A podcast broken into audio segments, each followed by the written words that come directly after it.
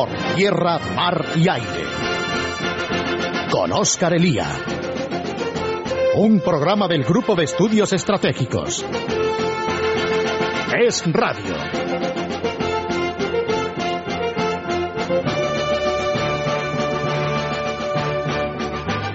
Muy buenas tardes, queridos oyentes. Hoy es domingo 5 de junio de 2011 y estamos aquí, una vez más, para hablarles de esos temas que muchas veces quedan relegados a las páginas interiores de los periódicos o a las segundas partes de los informativos.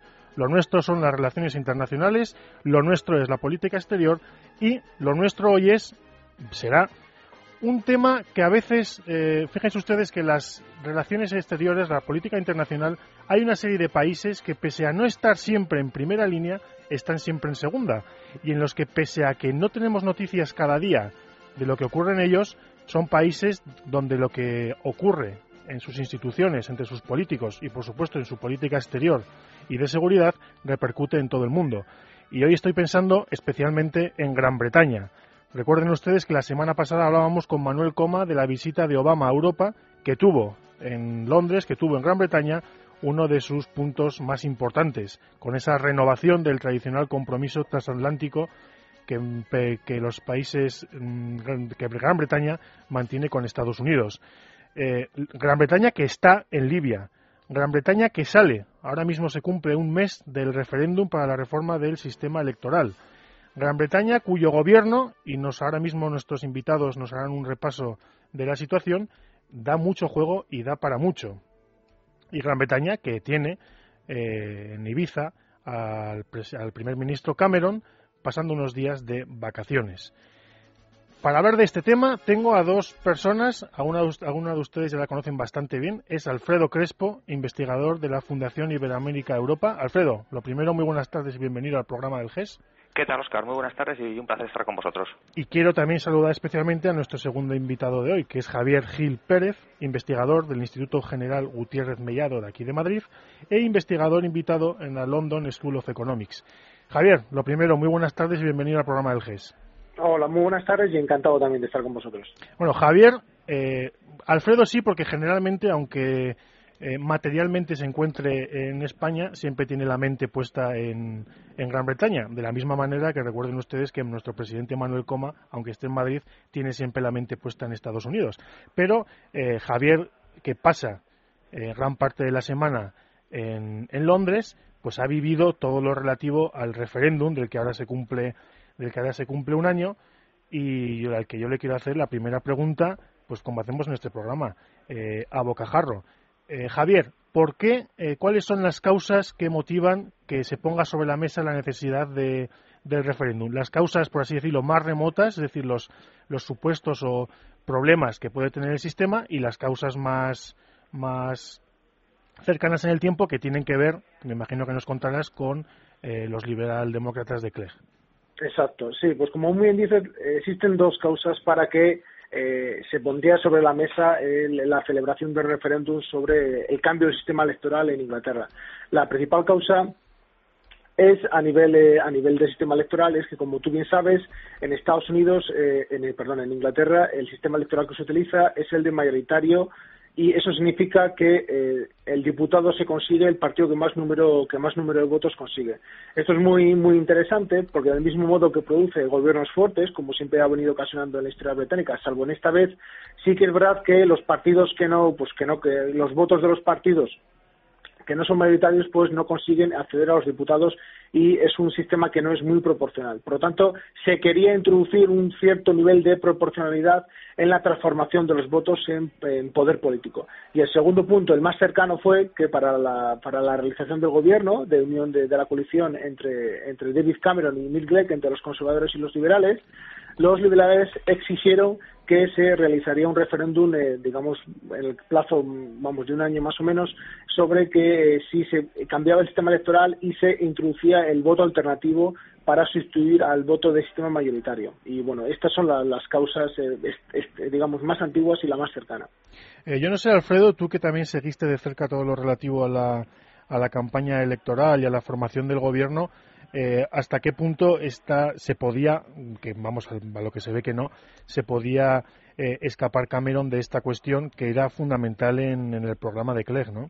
Sí, correcto. Eh, después de, lo que ha comentado Javier en, su, brillante exposición, pues eh, él, ha citado eso, la obligatoriedad de, acordar este, este punto, la reforma del sistema electoral, en el acuerdo de gobierno que suscribieron Cameron y Clegg en, mayo del año pasado. A Cameron no le quedó más, remedio que, firmarlo porque era pues la gran contrapartida que, tenía que ofrecer a los, a los liberales. habría que ver ahí también eh, el punto de vista liberal en, aquel entonces. Ellos pensaron que habían sido castigados por el sistema electoral británico y creían que con, un cambio pues obtendrían más, más representación. Volvemos un poco a, lo mismo de siempre. Es un partido de los liberales de más ruido que, nueces. Entonces em, ellos también antes de las elecciones se vieron como, como ganadores incluso en los debates televisivos y creían que, que con este cambio de, en el sistema electoral, en caso de ganarlo, pues tendrían más, más, más posibilidades. Se ha visto que, que, no, que no ha sido así, que, que, han perdido de forma rotunda, 70% de los votos eh, fueron a favor de, entre comillas, de la postura de Cameron y un 30% de, de la liberal, a la que se sumaron algunos laboristas, aunque no, aunque no, no mucho, no fue la postura oficial del laborismo y fue la gran la, gran cesión entre comillas que hizo eh, eh, David Cameron a, Nick Clegg en, en, aquel entonces eh, en, la ventaja que ha, tenido el, Partido Conservador en todo momento, que ha, que ha sido fiel a, que ha sido fiel a su postura y que ha, y que ha mostrado eh, unidad, o sea, tal vez el Partido Conservador se ha desunido con respecto a determinadas consultas o determinados o determinados temas que han tocado en Reino Unido.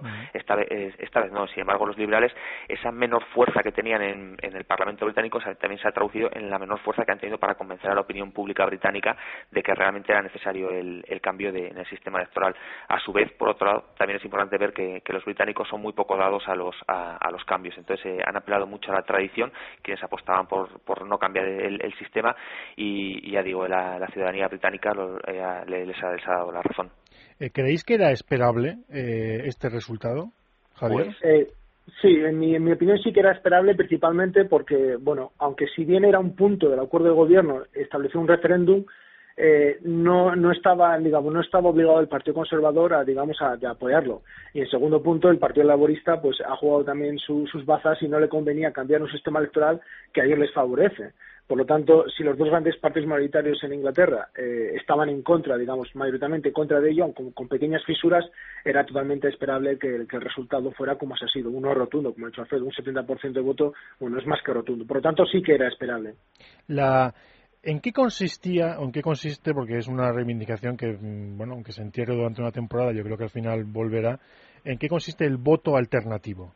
Bueno, hay que explicarlo comparándolo con el, con el actual sistema de voto en Inglaterra. En Inglaterra, cada diputado se elige en una circunscripción única, es decir, imaginemos aquí en Madrid que se reparten, creo que es una, no son 60 diputados, había 60 pequeños distritos en Madrid. Bueno, pues en cada distrito se vota y el partido ganador es el que se lleva el escaño. Bueno, ¿qué se quería hacer ahora mismo? Se quería cambiar al voto alternativo. El voto alternativo es una cosa bastante complicada, pero bueno, voy a intentar explicarlo de una manera sencilla. En vez de votar al partido, se votaba al candidato con un número, poniéndolo, por ejemplo, eh, mi opción número uno va para, por ejemplo, David Cameron, mi opción número dos va para David, eh, digamos, eh, Neil Número tres para otro partido, así hasta cuatro o cinco sucesivamente. ¿Qué se quería hacer en el, momento del recuento? Bueno, pues se, se contaban todas las primeras preferencias de cada elector y si había algún, algún político que superaba un 50% de primera ronda, se le daba al diputado. En caso contrario, se pasaba a hacer un segundo recuento y las preferencias que habían sido menos apoyadas se eliminaban y se tenía en cuenta lo que era su segunda opción de voto. Al final, que era una, es decir, era una revisión, digamos, eh, eh, digamos, bastante difícil, no bastante difícil de realizar, pero sí que era mucho más costosa y eh, tanto en el tiempo como en el espacio. Y al final, bueno, los británicos, como, como muy bien ha dicho Alfredo, son poco amigos de, de, introducir un cambio. Y este era un cambio bastante, digamos, vamos, importante para, para, para materializarlo. Por lo tanto, se ha desechado. además del referéndum, junto con, junto con él, eh, se celebraban también eh, elecciones a los parlamentos de Escocia, de Gales, de Irlanda del Norte y eh, elecciones locales. hasta donde yo llego, los conservadores se mantuvieron bastante bien, los laboristas subieron algo y los liberales fueron los que se llevaron el gran golpe, Alfredo. No sé si es esto. Sí, sí, sí, totalmente esto es así y por qué. Es decir, ¿se puede hablar de una derrota liberal eh, de, los de los de Clegg y exactamente por qué por qué se produjo esa derrota. Sí, eh, los, eh, los, liberales demócratas fueron los, grandes derrotados en, en, estos últimos eh, comicios, tanto en la consulta electoral, en la consulta sobre el sistema electoral de la que hemos venido hablando, como en, escenarios importantes como, como, Escocia y País de Gales. Ahí han sido barridos, o sea, y tampoco podemos decir que esos, escaños que han perdido han pasado, han ido directamente o al Partido Conservador o al Partido Laborista o, a los nacionalistas, sino que se, se ha dividido. Digamos que los votantes liberales de otrora han pagado su furia, pero la han diversificado hacia distintas eh, opciones políticas. Es significativo el caso de, Escocia, porque durante mm, Escocia celebraba sus cuartas elecciones eh, autonómicas. Pues bueno, en las dos primeras, en el 99 y en el 2003, los liberales, siendo la tercera fuerza política, consiguieron tener eh, formar también parte del gobierno de coalición, en este caso con, los laboristas. Sin embargo, hoy en día son una fuerza, no digo que marginal, pero ya son la, cuarta, la cuarta fuerza política han pagado un poco eh, el Partido Liberal eh, en, durante, este, durante este año de gobierno ha, pagado el hecho de no ser el, de ser el, junior partner de, la coalición, el socio menor. Entonces, cuando Cameron ha introducido una serie de recortes en, Reino Unido, pues se le han achacado eh, a Nick Clegg el principal déficit que, ha sido incapaz de, frenarlo.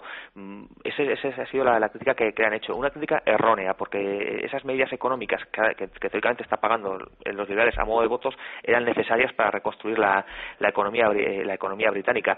De hecho, eh, los recortes en el gasto público, pues entre los conservadores no, ha habido grandes manifestaciones en contra, entre el votante conservador lo, han aceptado como bueno. Sin embargo, han sido los liberales quienes han, montado las grandes andanadas en, Reino Unido. Y la forma en la que le han expresado eh, su, su, desprecio, su oposición hacia ese apoyo a Cameron ha sido electoralmente pues en, estos comicios que se han celebrado, que se celebraron el, el, el, 5, el 5 de mayo. Lo que sucede es que en estos momentos el Partido Liberal pues se encuentra en una, disyuntiva eh, importante. Podría, una de las opciones que barajaron o que, o que más eh, que, más eh, que más se rumoreó es que podrían quitarle el apoyo a, Cameron y todo ello pues nos llevaría pues a, unas elecciones en, en, Reino Unido. Pero si, si así fuese, el batacazo electoral de, los liberales sería brutal, con lo cual no les ha quedado más remedio que seguir apoyando al, gobierno y, tirar para adelante durante, estos cinco años. Aunque ya digo, ahí habría que distinguir dos posturas. Por una lado, la de Nick Clegg, que sí que ha, dado su, apoyo incondicional a Cameron y cuando ha tenido que criticar a alguien ha sido a los laboristas, y por otro lado las bases del partido, que son más radicales y, cargan sus tintas contra Clegg, pero también contra, contra, el, partido, contra el Partido Conservador. Eh, oye, Javier, en buena medida eh, no es nuevo porque evidentemente una eh, no es lo mismo predicar que dar trigo, como decimos como se dice comúnmente, y efectivamente el discurso de Clegg era un discurso muy cómodo durante la campaña electoral, pero una, una cosa es estar en campaña y una cosa es aparecer como, como alternativa a los dos partidos y otra cosa es integrarse en un gobierno con las esclavitudes que, que ello supone. Eh, bueno, ¿tú crees que efectivamente, eh, bueno, como dice Alfredo, eh, hay que diferenciar también entre eh, Clegg y, los suyos, por así decirlo, más cercanos al gobierno y con responsabilidades y las bases sociales. Y dentro de esta tensión, ¿qué podemos esperar, eh, bueno, en la línea de lo que ha comentado Alfredo? Sí, bueno, la tensión existe y allá en Inglaterra es palpable porque, bueno, eh, el crecimiento de los liberales se podía un poco explicar un poco, bueno, pues por antiguos votantes laboristas, sobre todo muy críticos con el tema de Irak, que es un poco que desangró este aspecto, al, eh, la, incursión del tema de Irak eh, desangró parcialmente al, Partido Laborista, aparte, bueno, de la propia experiencia del gobierno. Entonces, esa distancia entre Neil Clegg, como la, la dirección del Partido Liberal y las bases sí que existe. Y el futuro, el futuro del Partido Liberal es bastante, es bastante negro. Ahora mismo estas elecciones le han mostrado que ellos están pagando, digamos, el desgaste de, de, los recortes, pero hay que destacar una cosa: el Partido Conservador y David Cameron está haciendo exactamente lo que dijo, es decir, no, no, lo que está haciendo David Cameron es totalmente previsible.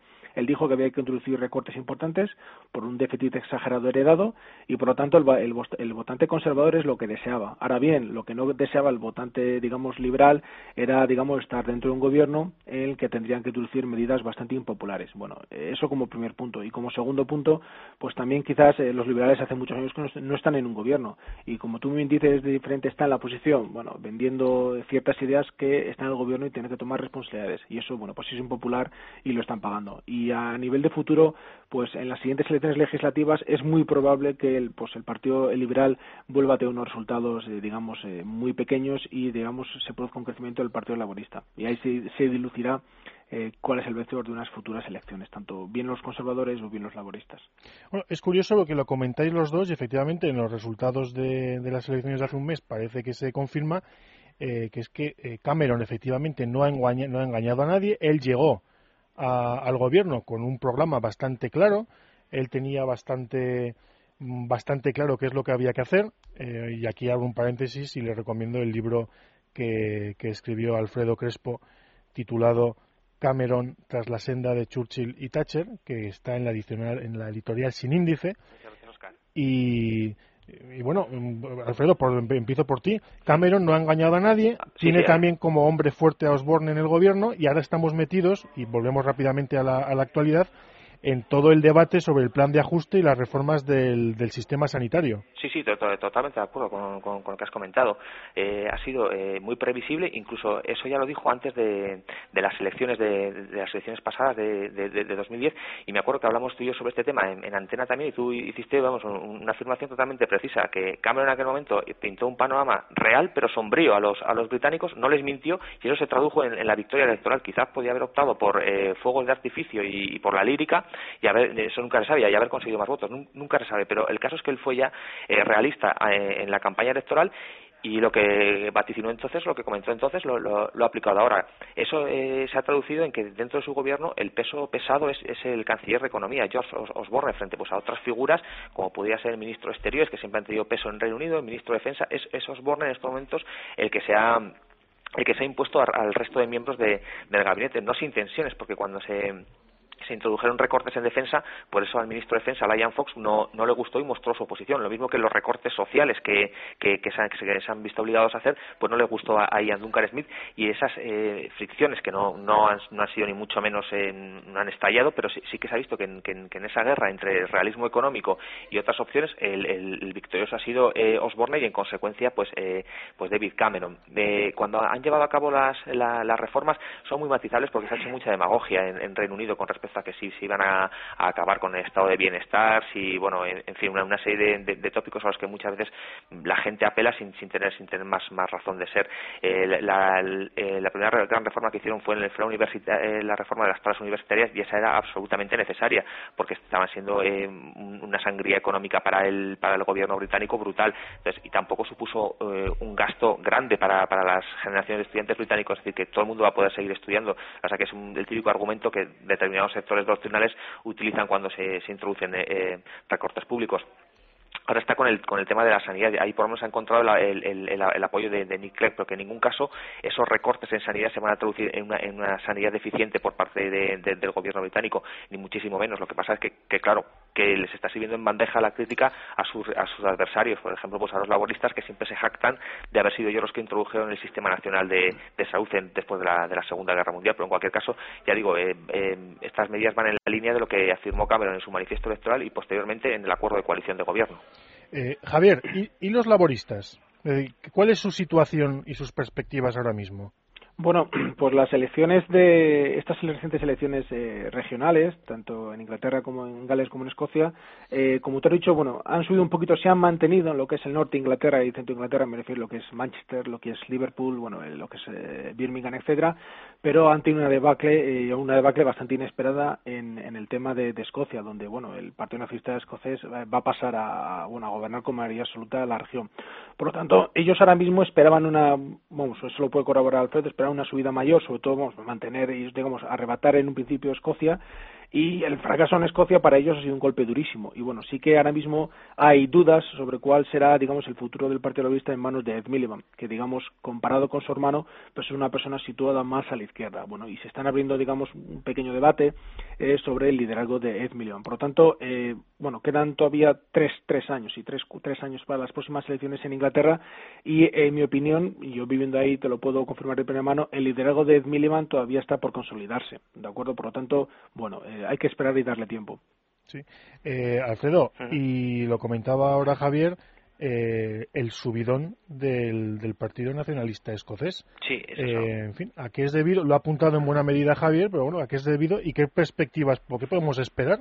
Bueno, pues eh, los, el, nacionalismo en Escocia, el Scottish National Party, fue el, fue el gran triunfador de, los pasados eh, eh, comicios. Con respecto a, llevaba razón Javier en lo, que comentaba, ha sido gran batacazo Escocia para, para Ed Miliband, no porque haya sido la primera consulta que ha afrontado, sino porque Escocia era tradicionalmente desde los años 60 el feudo laborista en cuanto, en cuanto a votos. Y cuando se estableció el Parlamento en 1997, bueno, ellos gobernaron del 99 hasta, hasta el 2007. Siempre decían que las elecciones del 2007, que perdieron pues por muy poca diferencia con el nacionalismo, se debió a un dato que ha citado antes Javier, a que bueno, eh, los escoceses, el votante laborista escocés, estaba cabreado con la política de Blair hacia, Irak y que en los siguientes comicios, que, eran estos, eh, las cosas volverían a su ser natural. Se ha visto que no solo no ha sido así, sino que ha sido una, victoria por mayoría absoluta, lo que nunca se había producido en el Parlamento de Escocia por parte del Scottish National Party. Ese es el primer punto. El Scottish National Party es un partido independentista, siempre en su manifiesto y más con, la figura de Alex Salmon, que es su, que su líder, y el primer ministro escocés, eh, siempre han apostado por, la independencia. Lo que sucede es que es contradictorio, porque pese a estos buenos resultados, maravillosos resultados, el pueblo escocés no quiere la independencia. Solamente un, en torno a un 25-30% son gente que eh, sería la, masa de votantes que si se convocase un referéndum en el corto plazo dirían que sí. Yo creo que incluso menos. Entonces, bueno, eh, Salmon es, es consciente de, de, de, eso, de que, de que convocar un referéndum ahora sí sería ser fieles al programa electoral, pero también sería eh, hacerse un araquiri, por lo cual ya en sus primeras declaraciones postelectorales, por lo que está apostando más es por negociar con, Londres de cara a conseguir un mayor traspaso de, competencias. Y ahí es donde los partidos eh, unionistas, entendiendo por tales laboristas, conservadores y liberales, se habían curado tiempo atrás ya las espaldas y habían creado una comisión constitucional, la Comisión Calman, eh, que dictaminaba pues, en sus conclusiones eso, dar más competencias a Escocia y en esa comisión, pues por ejemplo, los nacionalistas no quisieron tomar parte porque decían que como no contemplaba la independencia, que ellos no, no formaban parte de ella. Ya es probablemente esa comisión la que marque el devenir de, Escocia, porque ya digo, las figuras que hayan sido más radicalmente favorables dentro del nacionalismo escocés hacia la independencia, que era eh, Salmon o, diputados eh, versos sueltos dentro del partido, como Jim, Jim Sillars, eh, ahora optan más por una línea gradual y de negociar con, con Londres. En ese sentido, Cameron ha aprendido de, errores que cometieron otros dirigentes políticos del pasado y él ha dicho que si quieren convocar un referéndum, pues que lo convoquen y que, pero que él hará todo lo que esté en su mano por mantener, eh, por mantener la unión, o sea, por mantener el Reino Unido tal y como está. Dicho con otras palabras, les ha pasado la patata caliente a, los nacionalistas escoceses. Yo creo que es una táctica muy inteligente la, del primer ministro británico. Sí, desde luego. Eh, Javier, que en, medio minuto, ¿qué es lo que, qué es lo que nos queda? Eh, que ya sé que es difícil, pero ¿cómo valoras tú la visita de Obama? Bueno, básicamente eh, lo que ha hecho ha sido lo tradicional, la renovación del vínculo transatlántico entre ambos países y no sé si algo más. Eh, bueno, sí, reforzar mm, los lazos que unen a ambos países y de paso, bueno, también señalar quizás al Reino Unido como su gran aliado en Europa. Yo creo que en medio minuto eso es lo que te puedo decir. Esas dos conclusiones. Reforzar los lazos de unión y luego señalar al Reino Unido como aliado principal en Europa. Pues Alfredo Crespo, como siempre, un placer tenerte con nosotros. Gracias y muy buenas tardes. Muchas gracias, Oscar. Y Javier Gil Pérez, eh, ha sido un placer escucharte y te amenazo con volverte, con volverte a tener el programa del GES. Muchas gracias y buenas tardes. Venga, encantado y gracias por tu amenaza. Y a todos ustedes, amigos, lo dejamos por hoy porque viene Nadal y viene el equipo de deportes de radio que les va a contar qué es lo que está pasando, qué es lo que va a pasar en Roland Garros. Nos vemos, nos oímos, nos escuchamos la próxima semana, amigos. Hasta entonces, muy buenas tardes.